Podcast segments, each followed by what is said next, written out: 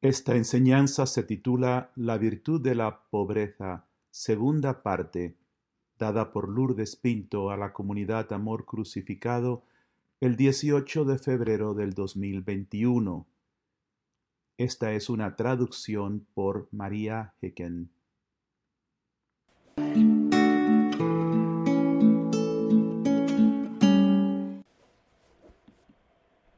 Esta noche vamos a comenzar donde dejamos la semana pasada en la virtud de la pobreza.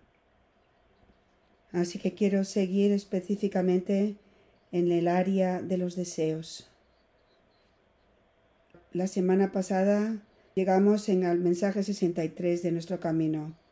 La purificación de tus deseos es la primera etapa de purificación en mi sagrado corazón. Comienzas a actuar solo de acuerdo a mis deseos y no los tuyos. Ya no haces lo que quieres hacer, ni vas a donde quieres ir, sino que ahora solo vas a donde yo te llevo.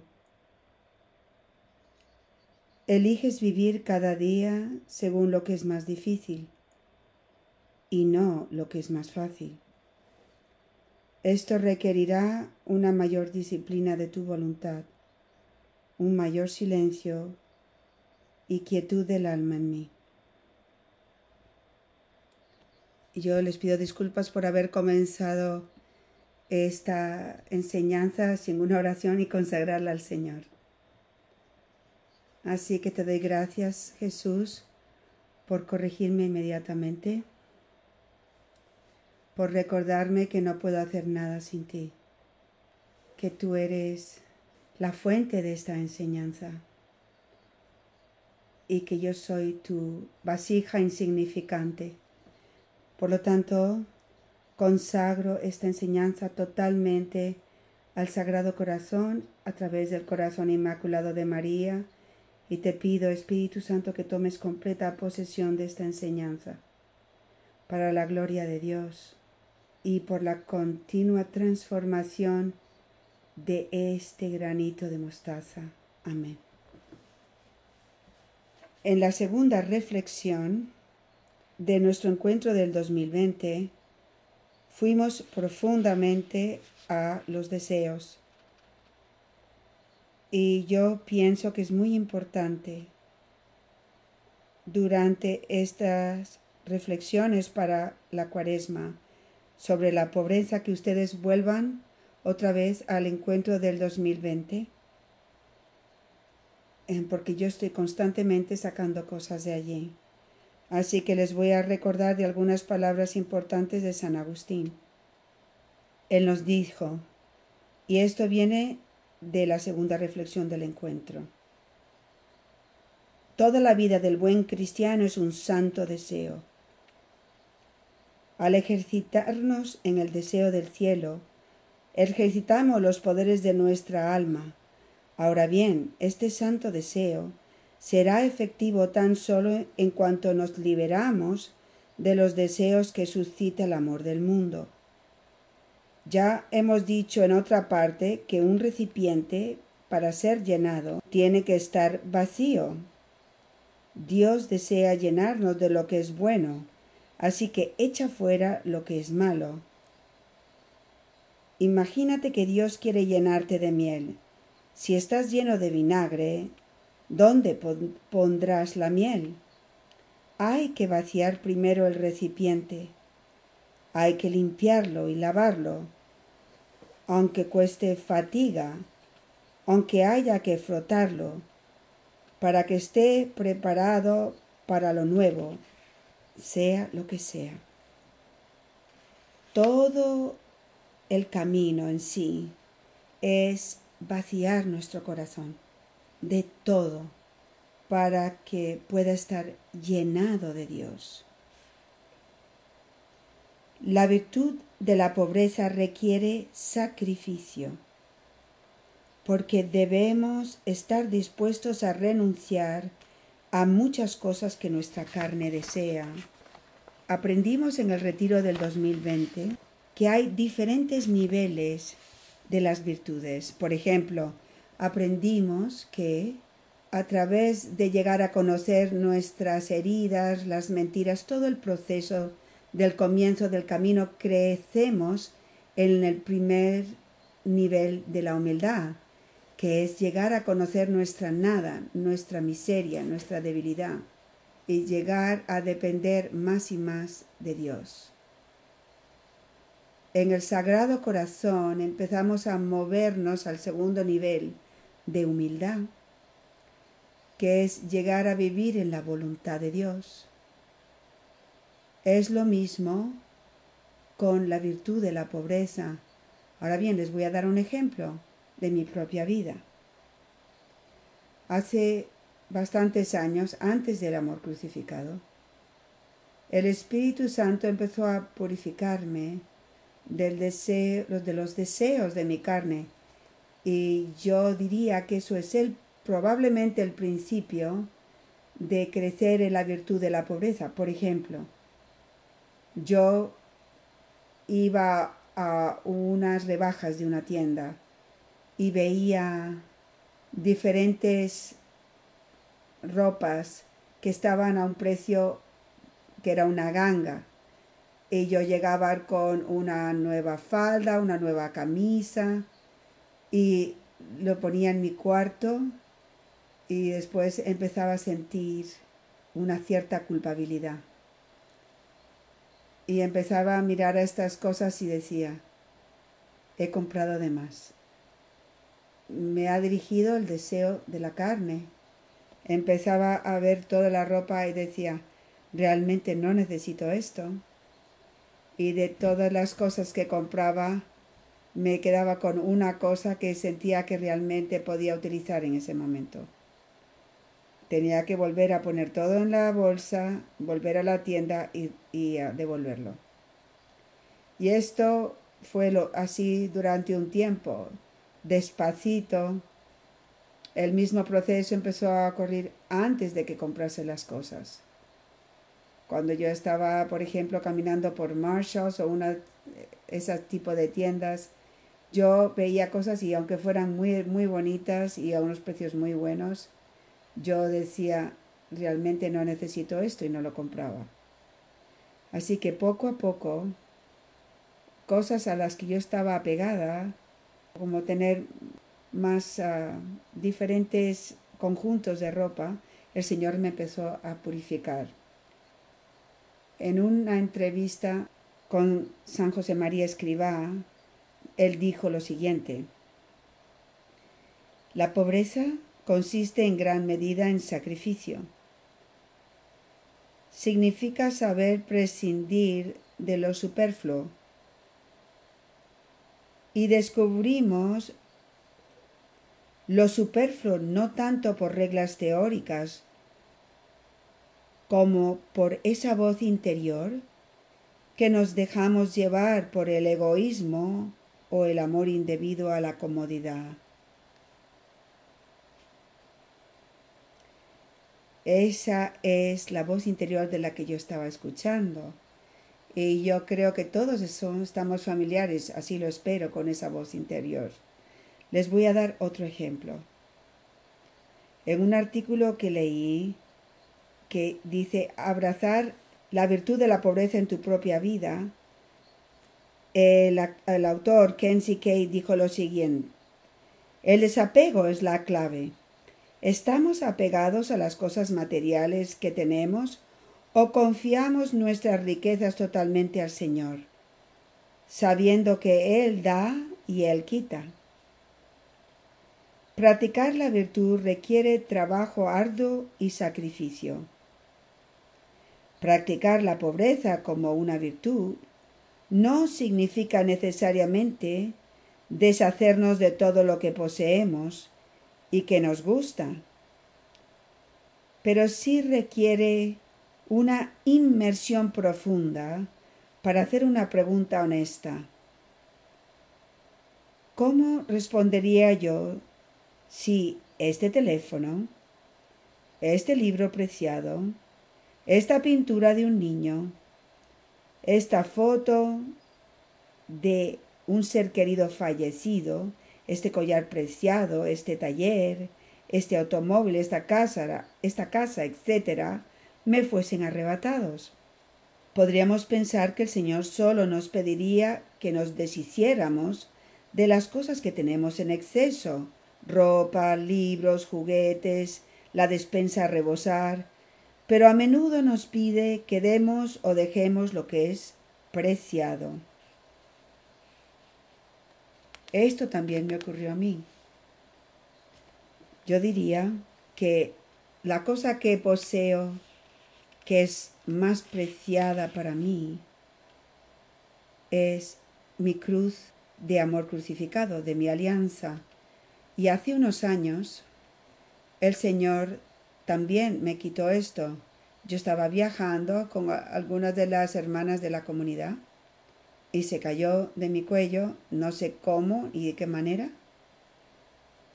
y la perdí. Y durante bastante tiempo estuve sin mi cruz. Estaba tan apegada a mi cruz. Fue un sufrimiento muy grande perder mi cruz.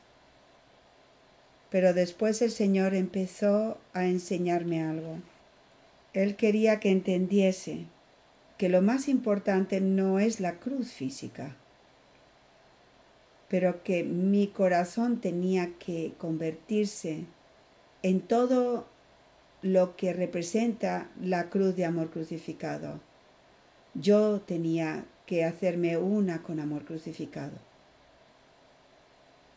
Y mientras que estaba pensando en esto, de hecho estaba mirando a la, a la cruz de, Mónica, que murió hace un año, porque tengo su cruz y está colgada en mi oficina. Y yo pensé, Mónica ha salido de este mundo y no se pudo llevar con ella su cruz.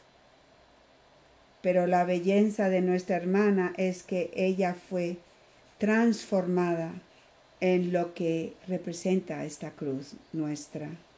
Así que muchas veces el Señor nos pide que nos desapeguemos de cosas preciadas, como puede ser algo tan significativo como nuestra cruz de amor crucificado, solo porque nos quiere dar un mayor don, algo más profundo para el corazón.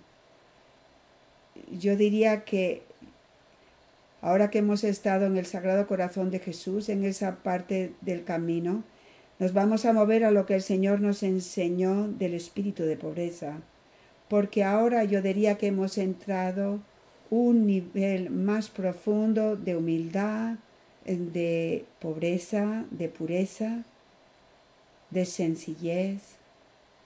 En el número 110. Vives el espíritu de pobreza cuando permites al Espíritu Santo, a mi Madre Santísima, y a mí despojarte de todo interiormente. Tomen nota que el Señor dice de todo, de tus deseos, expectativas, planes, apegos, seguridades, consolaciones en las amistades, incluso consolaciones en mí para quedar completamente vacía. Es un alma que ha sido despojada de todo, que está vacía y puede ser llenada con mi vida. El Señor no quiere vaciarnos para que seamos miserables, sino quiere llenarnos de verdadera y eterna felicidad.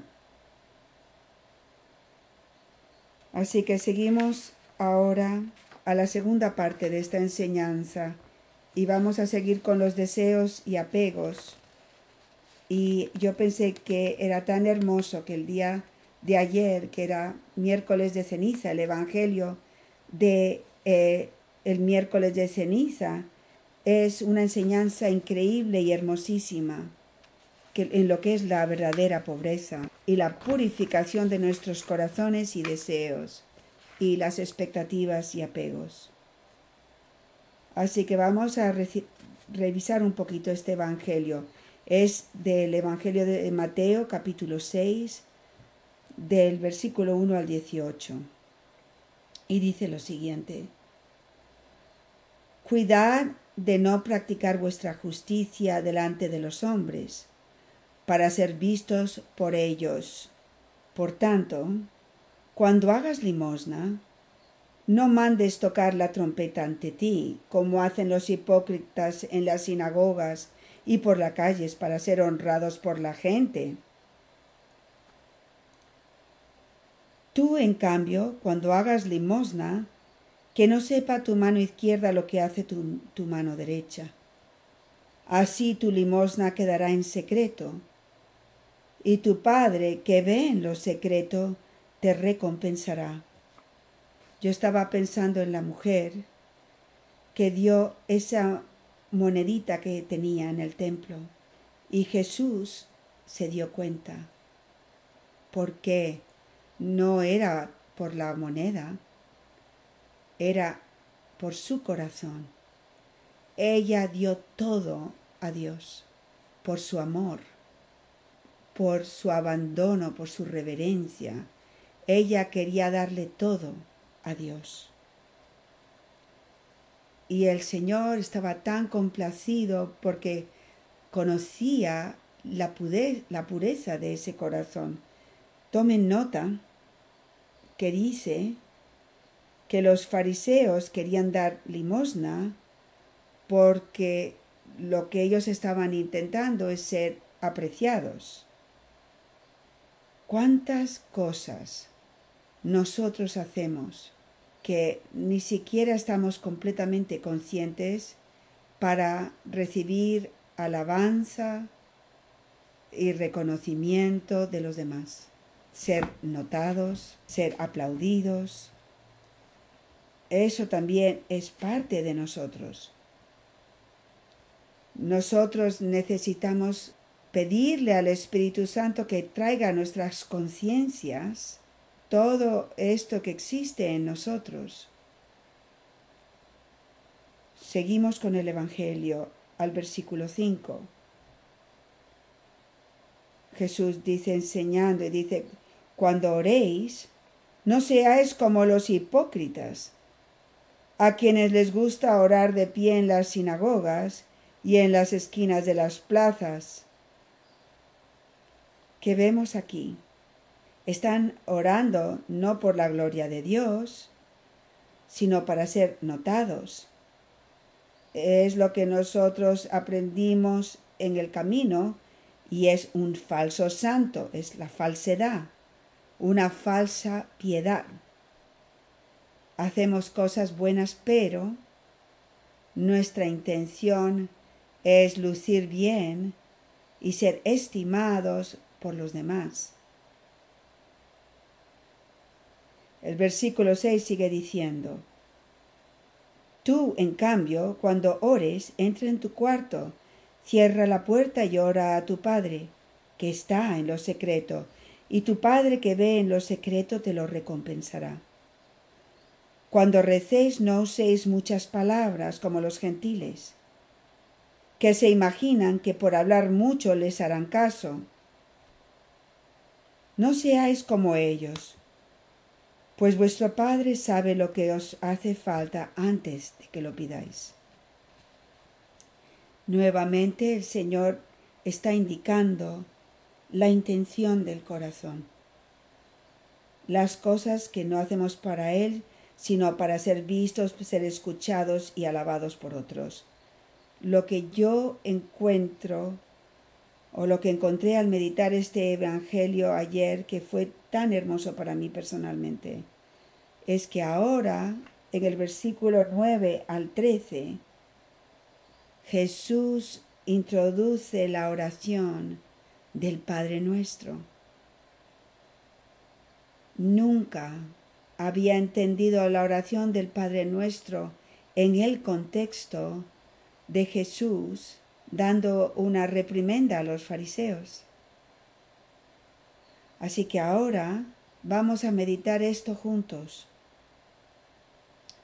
Versículo 9. Vosotros orad así. Padre nuestro que estás en el cielo, santificado sea tu nombre.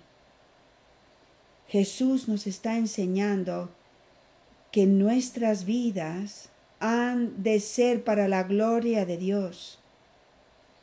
Todo lo que hacemos ha de ser para la gloria de Dios, no para nuestra autoglorificación. Versículo 10. Venga a nosotros tu reino, hágase tu voluntad en la tierra como en el cielo. Jesús nos está enseñando aquí de vivir en la voluntad de Dios. Cuando vivimos en la voluntad de Dios, venga tu reino ha entrado, ya está en la tierra en nosotros. Venga tu reino es en nuestro corazón cuando vivimos en la voluntad de Dios. El versículo 11. Danos hoy nuestro pan de cada día. Es el primer nivel de la humildad, sabiendo que yo no puedo hacer nada sin estar alimentada directamente de Dios. Si yo no recibo la Eucaristía, no tengo su vida en mí. Nosotros vivimos dependientes en Dios. Versículo 12. Perdona nuestras ofensas, como también nosotros perdonamos a los que nos ofenden arrepentimiento y autoconocimiento. Nosotros hemos de vivir cada vez que vivimos, que oramos el Padre nuestro, conscientes de nuestro quebranto, de nuestro pecado, de nuestra debilidad y nuestra miseria, y pedir perdón.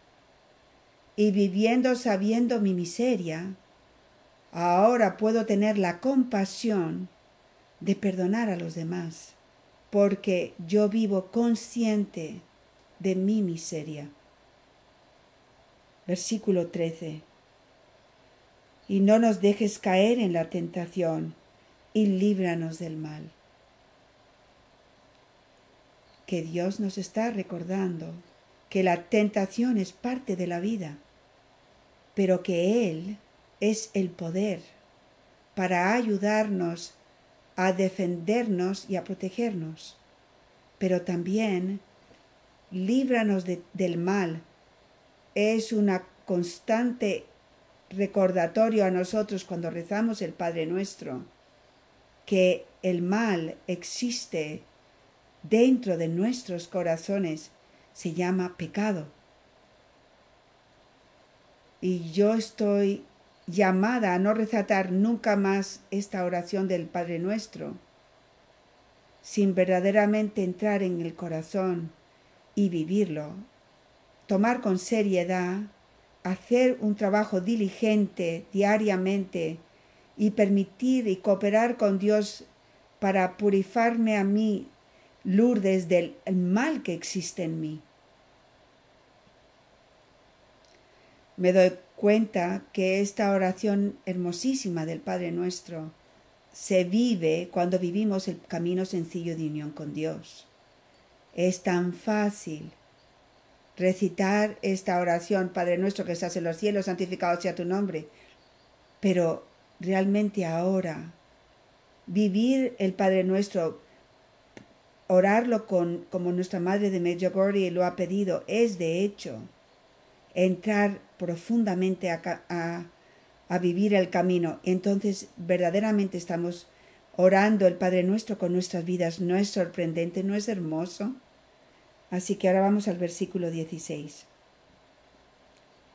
Y cuando ayunéis, no pongáis cara triste como los hipócritas, que desfiguran sus rostros para hacer ver a los hombres que ayunan que tu ayuno no se haya visto por los, los, hombres, sino tu Padre que está en lo escondido, y tu Padre que ve en lo escondido te recompensará. Comunidad mía, los deseos de ser vistos, escuchados y, apreciados y alabados por otros es la intención escondida en los corazones de los fariseos, posiblemente no conscientemente conocido por ellos mismos, tenían intenciones impuras igual que nosotros. Las buenas obras de la limosna, la oración y el ayuno, no fluyen del amor y por lo tanto no agradan al Señor que ve el corazón. Una vez más, el crecimiento en la verdadera pobreza debe involucrar ambos. Las obras de misericordia unidas al trabajo interior de la purificación y vaciamiento de nuestro corazón. Eso es verdadero crecimiento en pobreza. El autoconocimiento es el don del Espíritu Santo que nos consigue el autodescubrimiento que nos lleva a la renuncia mediante el arrepentimiento para amar cada vez más únicamente en Dios y por Dios. No renunciamos a nada solo por renunciar, sino porque deseamos a Dios.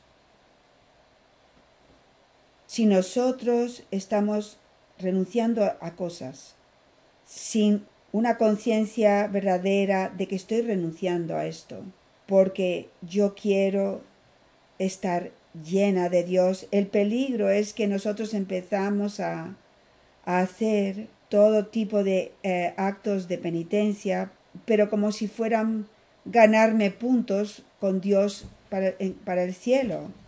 Es como si yo estuviera renunciando a todos los sacrificios para hacerme lucir mejor y ganarme la aprobación de Dios.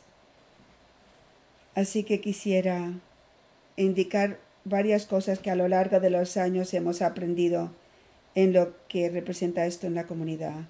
Me da cuenta que en este Evangelio de ayer Jesús menciona hipocresía tres veces. Así que, ¿qué, qué hago yo? Fui atrás a las enseñanzas que tiene nuestra comunidad sobre hipocresía del el 11 de julio del 19. Y esta es una enseñanza muy hermosa porque todo venía de la enseñanza del Padre Canta la Mesa, de su primera eh, enseñanza que dio para la cuaresma del 2019. Así que les invito en este tiempo de cuaresma de volver a escuchar esa enseñanza. El Padre Canta a la Mesa dice lo siguiente, lo opuesto a la pureza de intención es la hipocresía.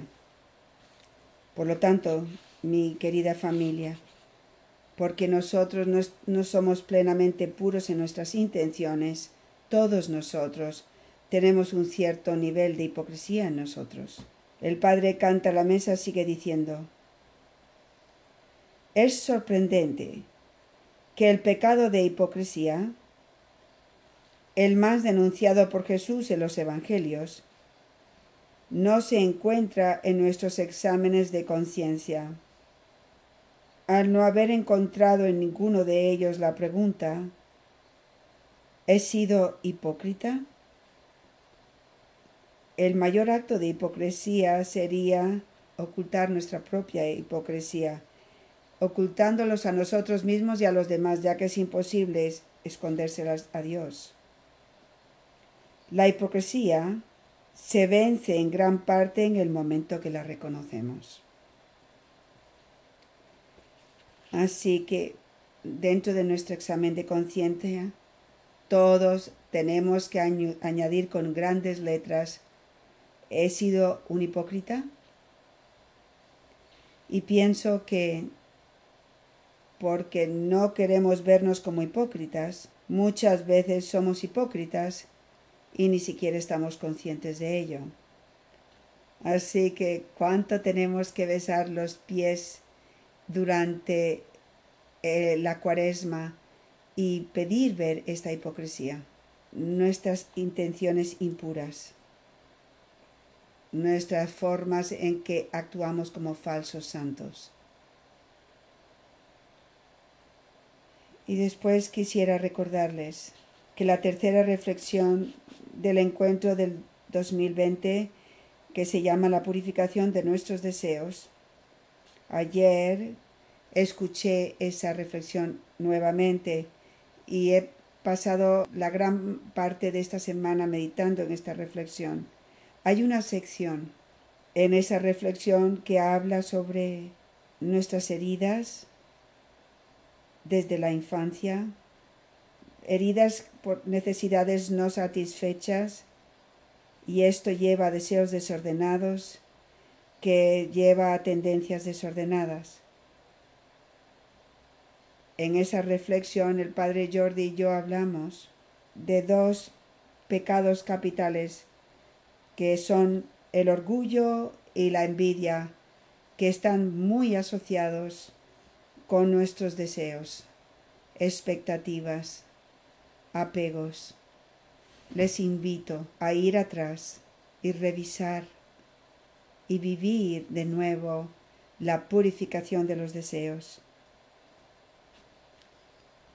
Lo que yo estoy viendo en mi propia vida, en mis conversaciones con el padre Ron aquí, cada día en la casita, escuchándoles a ustedes en el acompañamiento, la purificación en el Sagrado Corazón, el crecimiento en el espíritu de la pobreza de ser vaciados es algo muy difícil, porque nuestros apegos y nuestros deseos se han hecho tan parte de nosotros, que por lo tanto este proceso del primer clavo, de la purificación, va a tomarnos la vida entera. Escuchen esta semana esta reflexión nuevamente. Pero no es suficiente mi comunidad escuchar la reflexión. Y les voy a dar un ejemplo que he vivido aquí con el padre Ron. Tuve una experiencia en mi propia vida hace unas semanas en la que yo estaba consciente de que yo no había reaccionado en el amor. Habiendo vivido el camino con ustedes sabía, así que inmediatamente en mi tiempo de adoración yo fui ante el Señor, preguntándole de dónde venía esta reacción. El Señor empezó a revelarme mis heridas, como yo reaccioné desde una herida, empezó a, revelarme mis expectativas. Esta mañana me pasé dos horas cavando a fondo dos horas completas, suplicándole al Señor, porque después de mi confesión ayer, por la gracia que recibía por medio de la confesión, el Señor me llevó más profundamente a descubrir una duplicidad en mi propio corazón. Fue algo maravilloso.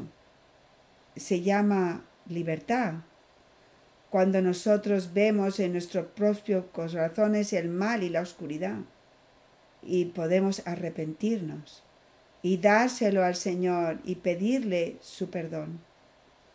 Es bellísimo. Esto es lo que significa vivir el primer clavo en el Sagrado Corazón. Esto es lo que va a hacer falta para realmente hacernos pobres de espíritu. Así que terminaré con las palabras con las que empezamos la semana pasada con el Señor de la misión de los doce. Un alma víctima debe fijar sus ojos en Cristo. Debe desear con todo su ser hacerse uno con su Maestro. Debe estar dispuesta a aprender de Él e imitarlo. Debe estar dispuesta a luchar contra todos sus deseos desordenados. Tenemos que orar y pedir la gracia del Espíritu Santo que nos dé el deseo de hacernos uno con nuestro Maestro, amor crucificado. Eso significa que yo necesito tener el deseo de ser rechazada de no ser escuchada, de no ser estimada, de no ser alabada, porque esa es la vida de mi amor crucificado. Cuando soy ignorada, Cuando no soy escuchada, tengo que darle gracias a Dios, porque me dio una oportunidad de profunda intimidad con Él. Qué difícil es crecer en este deseo. El deseo de Jesucristo en la tierra era la cruz, porque Él es amor. Y de nosotros mismos nunca podemos llegar a ese nivel.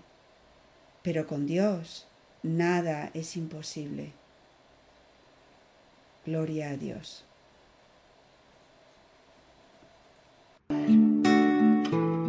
Para más información sobre el camino de unión con Dios, por favor visite el sitio de la comunidad Amor Crucificado, amorcrucificado.com. Que Dios les bendiga.